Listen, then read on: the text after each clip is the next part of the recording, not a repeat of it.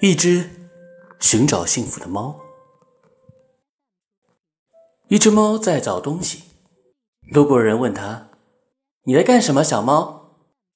小猫说：“我在寻找幸福呀，只是我不知道幸福长什么样子。”于是小猫就找呀找，从白天找到黑夜。天色已晚，小猫不得不回家。回家。看到妈妈为他准备了丰盛的晚餐，还有爸爸为他买了好多新的玩具，小猫忍不住开心的跑来跑去。夜深了，当小猫躺在被窝，听着妈妈讲的故事，渐渐进入梦乡。其实，幸福一直都在。